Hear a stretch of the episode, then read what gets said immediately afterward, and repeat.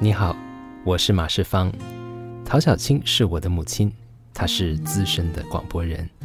二零一七年，广播金钟奖颁了一座特别贡献奖给她。四十年前，她是台湾民歌运动最有力的那位推手，很多人叫她民歌之母，她却很谦虚地说：“我不写歌，也不唱歌，我大概可以算是民歌的保姆吧。”他曾经是全台湾最受欢迎、影响力最大的广播节目主持人。一九九零年代初期，陶小青进入中年，他的家庭和婚姻都很幸福，事业也一帆风顺，应该有很多人羡慕他。他却在这个时候展开了人生的一次大转弯。一九九二年，他远赴加拿大去进修自我探索的课程。就这样踏上了这条漫长蜿蜒的关于心灵成长的道路。二零一零年，陶小清六十四岁，终于取得正式的咨商毕业证书。三年后，六十七岁的陶小清罹患了乳癌，历经手术、化疗、放疗，我们全家人一块儿陪着她挺过来。这是一场人生的大挑战。经历了这场疾病的洗礼，他的内心。也有非常巨大的波折。他想起了人生中最重要的导师陈怡安曾经写过一本书《人生七大危机》。事隔多年，经历了生命的这个大关卡，他重新读起这本书，并且在读书会里和伙伴们一块儿探索生命中各个阶段的危机。后来，我的母亲她决定要写一本书，写出自己的生命历程。结合他这些年来在心灵咨商方面的心得，还有他对人生七大危机的体会，这七大危机分别是出生、上学、青少年、婚姻、工作、中年、老年，还有死亡。我从这本书读到了另外一个我不见得那么熟悉的妈妈，也第一次真正了解她是怎么样从一个。压抑着自己情绪的乖乖牌，慢慢的认识自己，放下恐惧，懂得放自己一马，并且懂得感恩，而且能够享受生命的每一天。更棒的事情是，走过这段路，她也变成了一个能够用自己的专业训练来帮助更多需要帮助的人，这样的一个心灵咨商的老师。这本书当然是资深广播人陶小清的生命历程的故事，故事的主人在这本书里体现出来细致而通透的自我觉察，我相信也能够帮助并且陪伴许许多多对人生和生活既有困惑也有期待的朋友。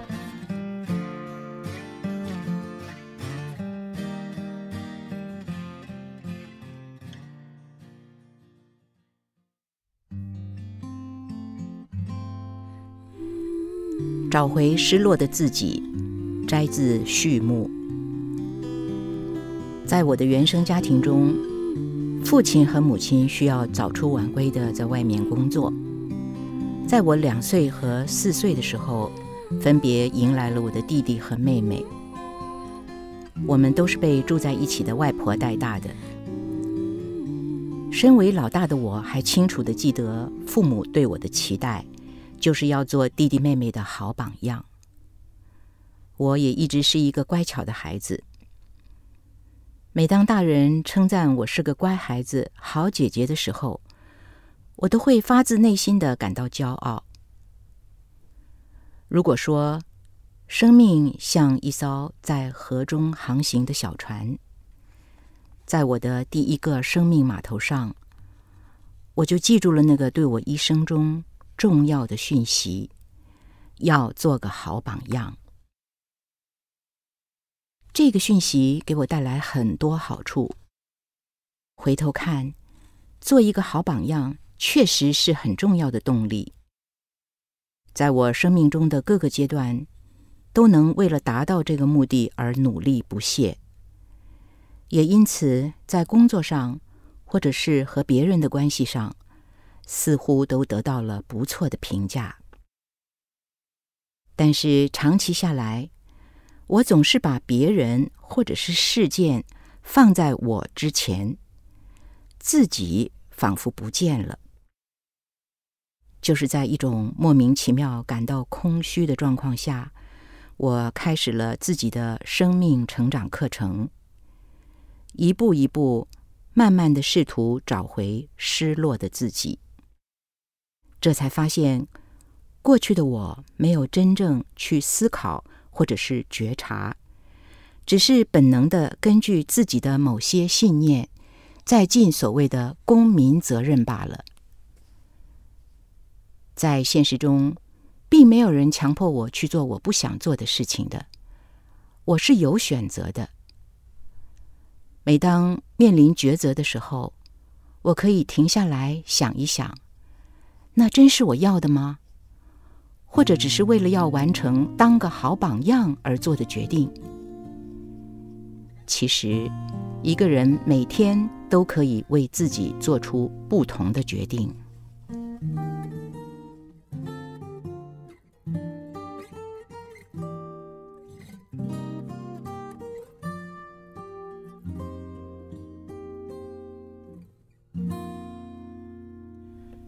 生命河流中的一条船，摘自序幕。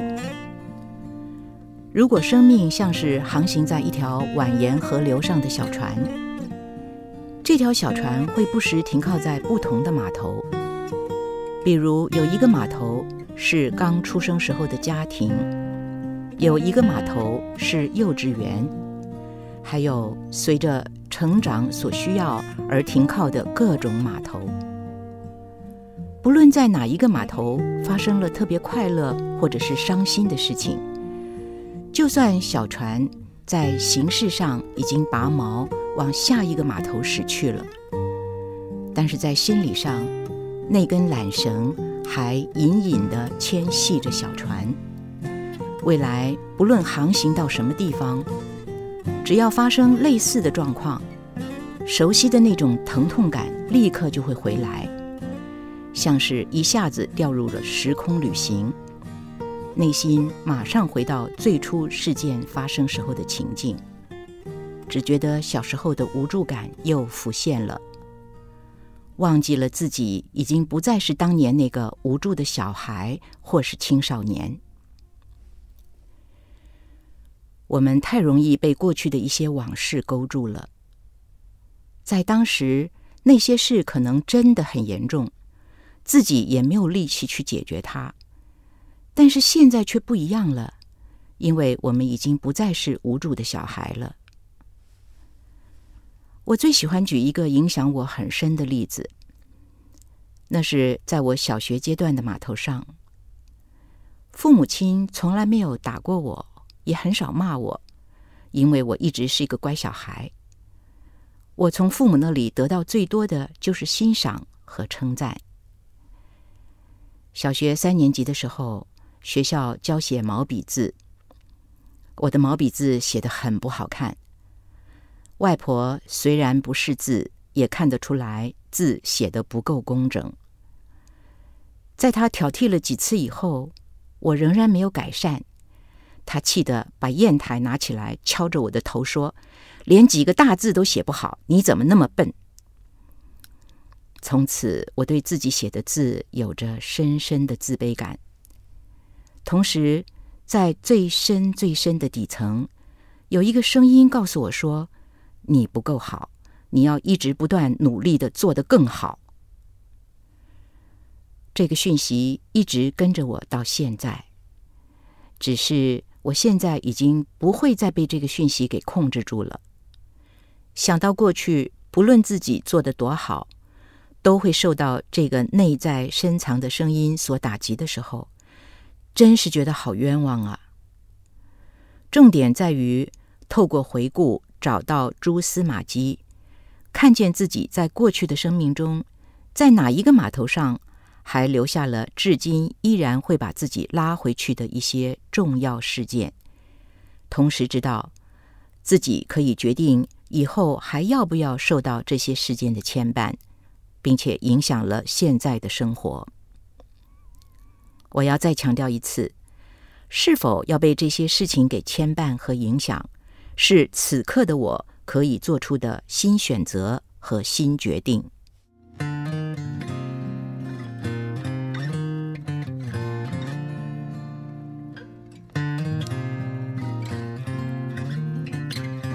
跟内心最真实的感受连接。摘自第一幕。我刚开始上课的时候，总是很努力的回答老师我的感受是什么。老师说，那是我的想法，不是我的感受。于是我更努力的去想我的感受是什么。老师还是说，那依然是我的想法，不是我的感受。我过了好一阵子才恍然大悟，原来从脑子里出现的都是想法，感受是在身体层面发生的。我必须要不断的练习，不断的觉察。才能逐渐的把自己真实的感受一一找回来。从小接受的教育告诉我，在别人面前表达愤怒是没有教养的事，所以我学会了绝对不可以在别人面前发脾气。至于悲伤，我从小就知道，最爱我的父亲希望我健康快乐。每当我生病或是遇到难过的事情，我就会在爸爸脸上看到他忧伤的面容，于是我告诉自己：爸爸那么爱我，我怎么可以让他难过呢？因此，我很快地让自己从愤怒或者是悲伤的情绪里脱身而出，马上转移了自己的情绪。一直到很久以后，我才知道，我只是在照顾爸爸的情绪。却忽略了自己内心最真实的感受。在我们的文化中，经常报喜不报忧，很自然的，我们只跟他人分享喜乐，愤怒与悲哀往往独自承担。想想，如果你只呈现喜乐的一面，就像一朵只开了一半的花，没能全然绽放。那是多么可惜呀！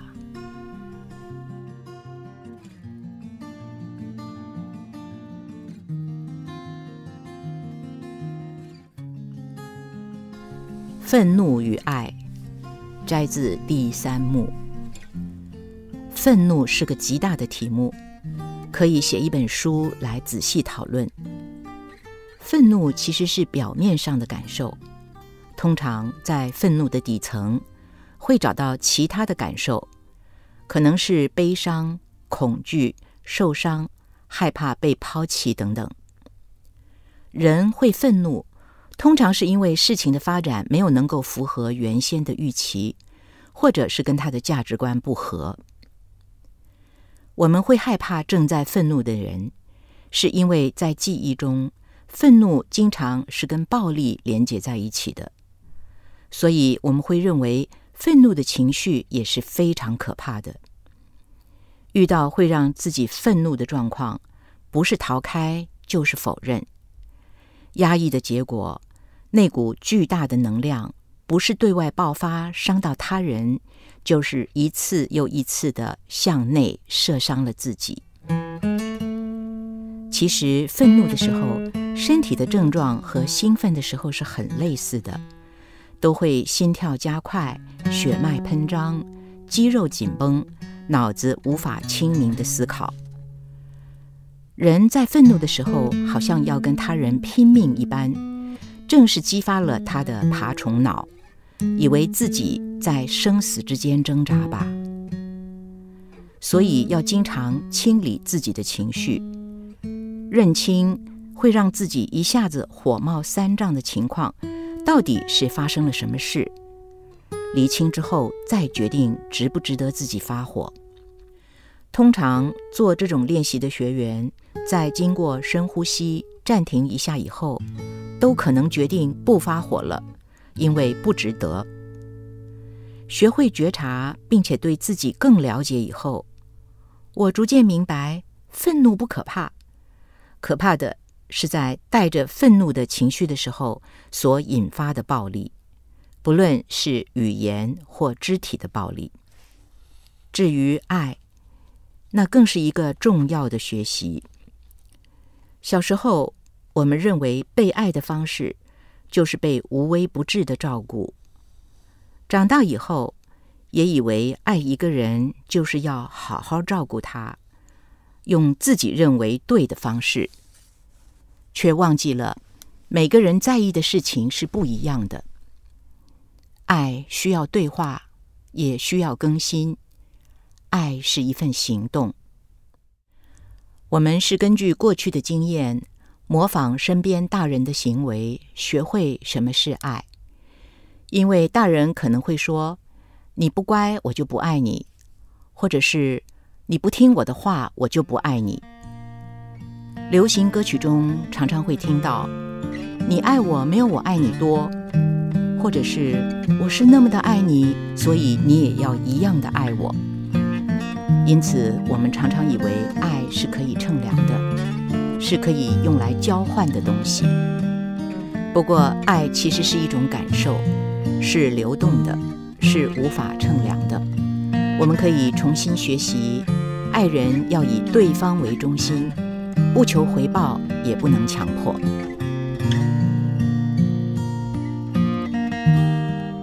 从每天变成每周主持人。摘自第四幕。在台北之音电台工作的前几年，我每天的节目是谈话性质的。过了一阵子之后，电台主管曾经希望我改做音乐节目，但是我拒绝了。那时候我认为做音乐节目太简单，太没挑战性了。最终，电台只好把我的节目挪到周六和周日去。接到通知的那一天，我简直伤透了心。最先冒出来内心的声音是：“你看吧，你就是不够好，人家才会不要你。”经过思索以后，还有让我伤心的念头，就是你就是打不过商业广告的市场需求，节目做得再好也没有用，没广告就无法生存。心中伤感。几乎已经决定退出广播了。我生气的时候，内心的怒吼是：“老娘不干了！”回家以后，面对家中三位男士，我先生说：“你学的那些不只在节目中才有用，日常生活做音乐节目随时都可以用得上的。”世方说：“你现在一定很生气，很难过。”不论你做什么决定，我都支持你。士仪则是针对我的一个论点提出他的反思。我曾经说，前几天一位计程车司机认出来是我，告诉我听了节目以后有很多的成长。士仪说，喜欢听你节目的人会告诉你，但是不喜欢的人只会转台。可不是吗？解严之后，电台频道开放，可供选择的频道更多了。经过长考，我感恩生命中这三位重要男性提供的意见：一个建议，一个同理，一个点出事实，帮助我做出了艰难的决定。我认为，在现今社会上，竞争如此激烈。是我疏忽了商业利益的重要性，只在意自己在工作上的乐趣和挑战。我要为此付出代价。虽然节目的时间从每天一小时，每个星期有五个小时，缩减为每个星期只剩下两个小时，好像是一种贬低。但是我是否要感恩？因为他们不是直接开除我。而仍然愿意把珍贵的时段留给我，我依然珍惜每个星期有两个小时，透过收音机跟听众分享自己的学习和音乐。我于是毫无怨尤地接纳了现实，穿越失落的痛苦，高高兴兴地规划我的新节目。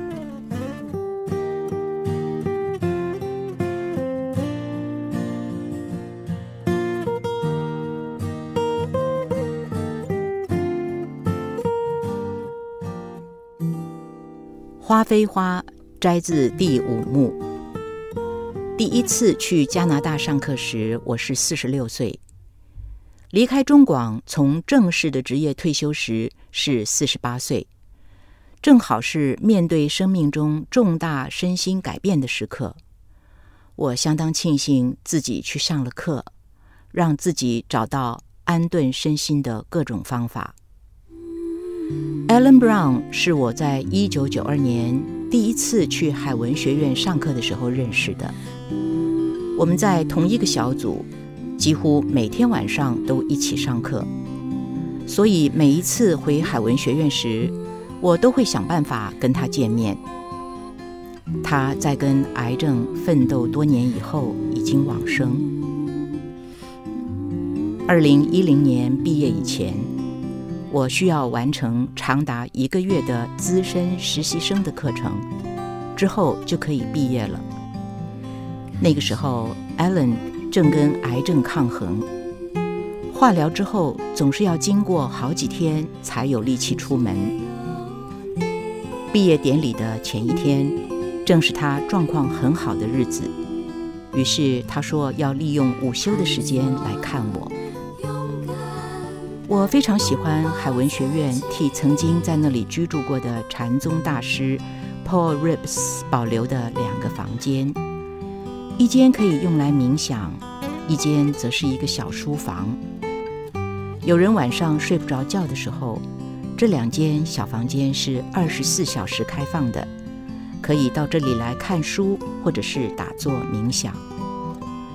我跟 Alan 也经常会在走累了的时候，到这间小屋坐一下，同时也来拜望这位大师，看看他的照片。读一下他挂在墙上的风趣的言语。我告诉 Alan，我在毕业典礼上想唱一首短歌代替发言，希望他能够在 Ripps 的小屋先听我唱一次。我之所以会有这个构想，是因为每一次到这个小屋，经常会感受到一股温暖的能量。仿佛这位禅宗大师就跟我们在一起。我私心认定 Paul Ripps 也是我的保护神之一。我要唱的是《花非花》这首具有禅意的歌，刚好能够表达我多年来在这个小屋和这里所有的人连结时候的心情。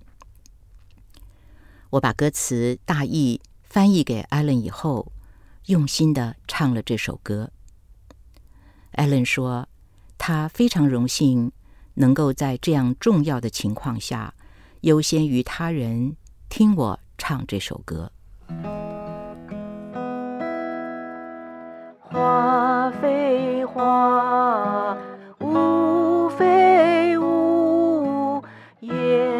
夜半来，天明去。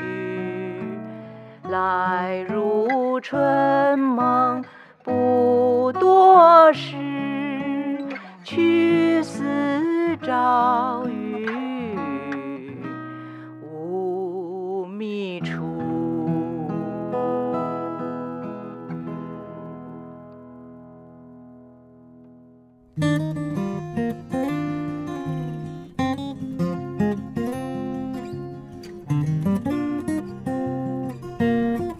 我对界限的学习，摘自第五幕。在海文学院的课程中，界限这个议题对我影响重大。简单来说，就是我要什么，我不要什么，都能清楚地说出来，但是却并不强求对方一定要做到。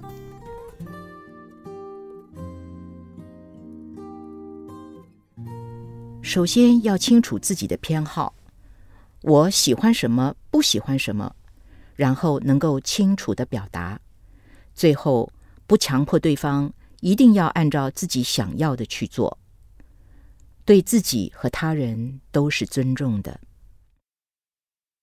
我在课堂上有过一次深刻的体会，同学 Phil 他说看到我把饼干直接拿给一位盲者吃。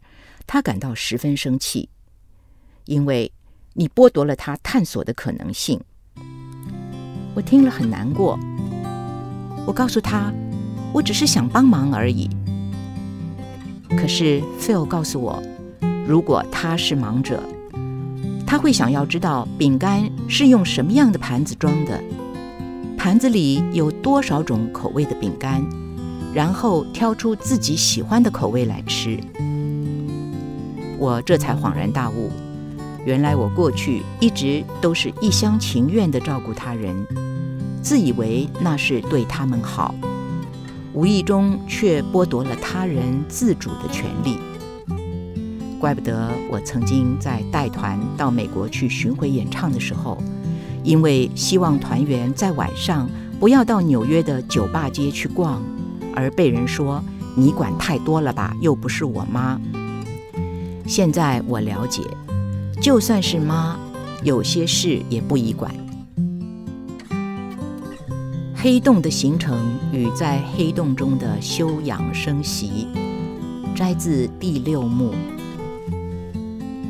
在成长的道路上，从小我们就需要他人的支持，一路上把对自己有用的讯息放入自己那无形的背包中，就像是爬山，路途中遇到其他的山友，他们的意见有的时候也很有用。所以背包就越来越重了。快爬到一个山头时，以为答案就在山顶，不料眼前出现另一座更高的山。这样的循环不断重复着，就好像我们沿着一个圆环不停地绕着圈，疲累到受不了的时候，一不小心就掉进了黑洞。你的黑洞是个什么样的地方？通常你会在那里停留多久？在一次跟忧郁症有关的课程中，我问学员：掉进忧郁症的黑洞中，你有什么好处？很多人一开始完全不认为得忧郁症有任何的好处，只看到它所带来的痛苦和不方便。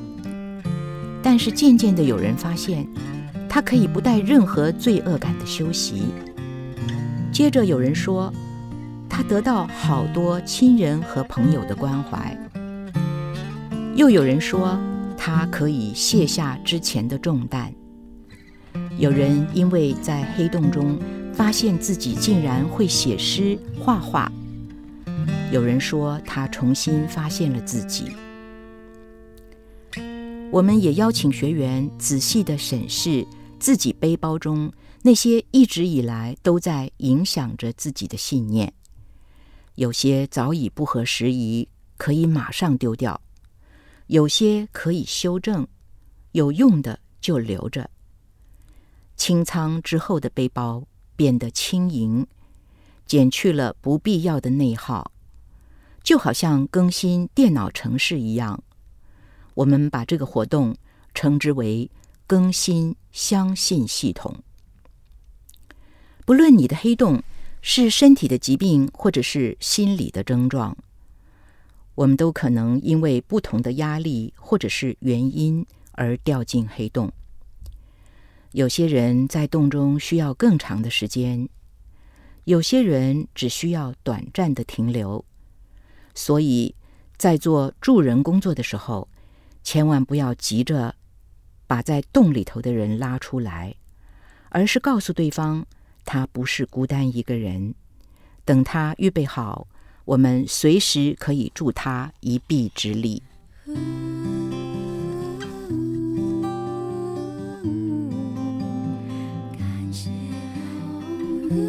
资产负债表与墓志铭，摘自第七幕。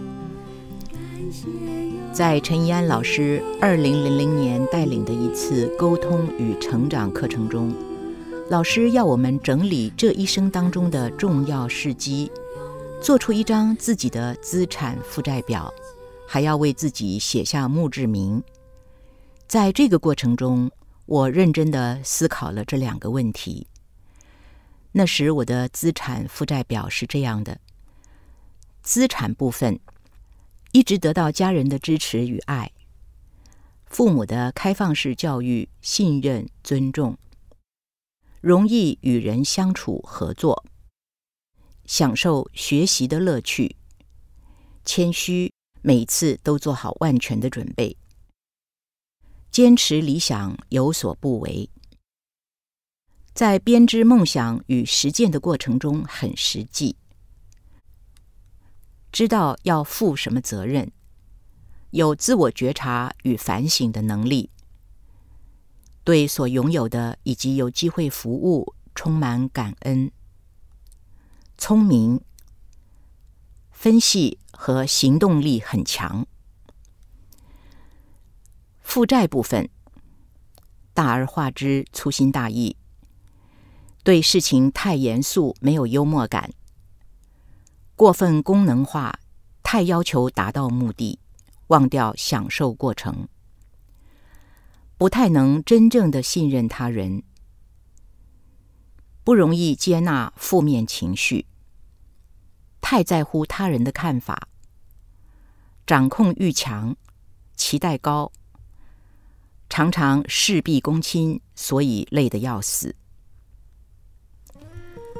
至于我的墓志铭，我问自己：我希望我在意的人在我死后会记得我什么？最初浮现的想法是我一直是好人，非常努力地做好每一件事，扮演好每一个角色。但是如果我的墓碑上刻着“这里躺着一个好人”，我突然觉得好无趣，同时也感到好悲哀。回忆起自己多年以来非常努力的探索成长，我真的已经不只是一个好人了。因此，我在二零零零年那次的课堂上，给自己留下了这样的墓志铭：这个人曾真真实实的活过。爱过，付出过，也接受过。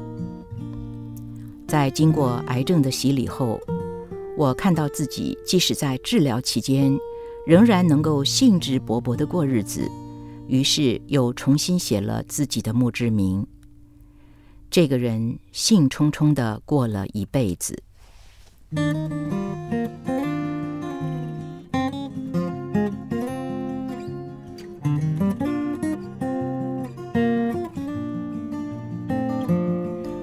未来的生命计划，摘自第八幕。二零一五年，民歌四十年，身为音乐人交流协会的常务理事，我参与了各种相关活动。忙碌的活动之余，也没有忘记好好的享受生活。同时，我也告诉自己，活动是一时的，再亮丽的装扮，再欢乐的场域，都会马上过去。我在意的是，我的余生还有什么志业尚待完成。最开心的是可以从二零一六年跟乳癌病友协会一起开始牵手之声 ConCheers 网络电台的梦想，跟一些好朋友以及我一手训练出来的病友主持节目，分享生命中的喜乐。书出版前。真的没想到会在二零一七年八月得知我得到第五十二届广播金钟奖的特殊贡献奖。在九月二十三号的颁奖典礼上，我的得奖感言是这样的：我的广播生命从十八岁开始到现在七十一岁，从真空管收音机到电晶体，从 AM 到 FM。从热门音乐到校园民歌，从流行网到青春网，从中国广播公司到台北之音，最后从实体电台到网络电台，工作方式也从录音室到在家里用电脑作业，似乎是见证了一部广播史呢。如今。仍然能够在牵手之声网络电台奉献，在心情气象台节目分享自己的生命故事，在音乐任意门节目介绍自己最爱的音乐，是少年时的梦想成真，实在是太幸福了。感谢一路走来的人与事，在教学的过程中，不论是广播课或者是成长课。我常常告诉学员，这些新的工具刚开始用一定是很笨拙的，一定要经常的练习才能更熟练。我自己也是透过练习才越来越熟练的。我真的很开心能够持续的奉献自己，把生命用在需要我的地方。我现在常常提醒自己用平光镜看这个世界。我也可以随时根据情境伦理来调整自己的观点，并且做出选择。我还可以在关照他人，也不抛弃自我的情形下，继续我的生命旅程。同时是老师，也是学生，不断地学习、分享、创作。生活更充实，生命更圆润。我无法决定我的未来，我只能决定要用什么样的态度来面对我的每一天。这本在二零一七年十一月由时报文化出版的书《生命的河流：七堂关于人生的成长课》，要感谢的人很多。特别谢谢小南方林明化写给我的歌曲。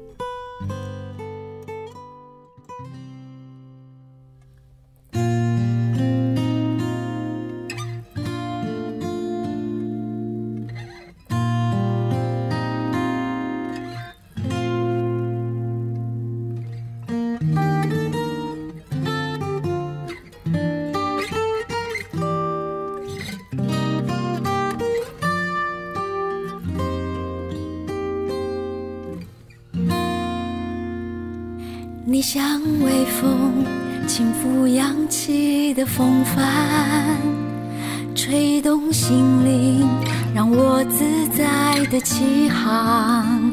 于是我能欣赏，能敬仰，能脆弱分享，能敞开所有欢喜与悲伤。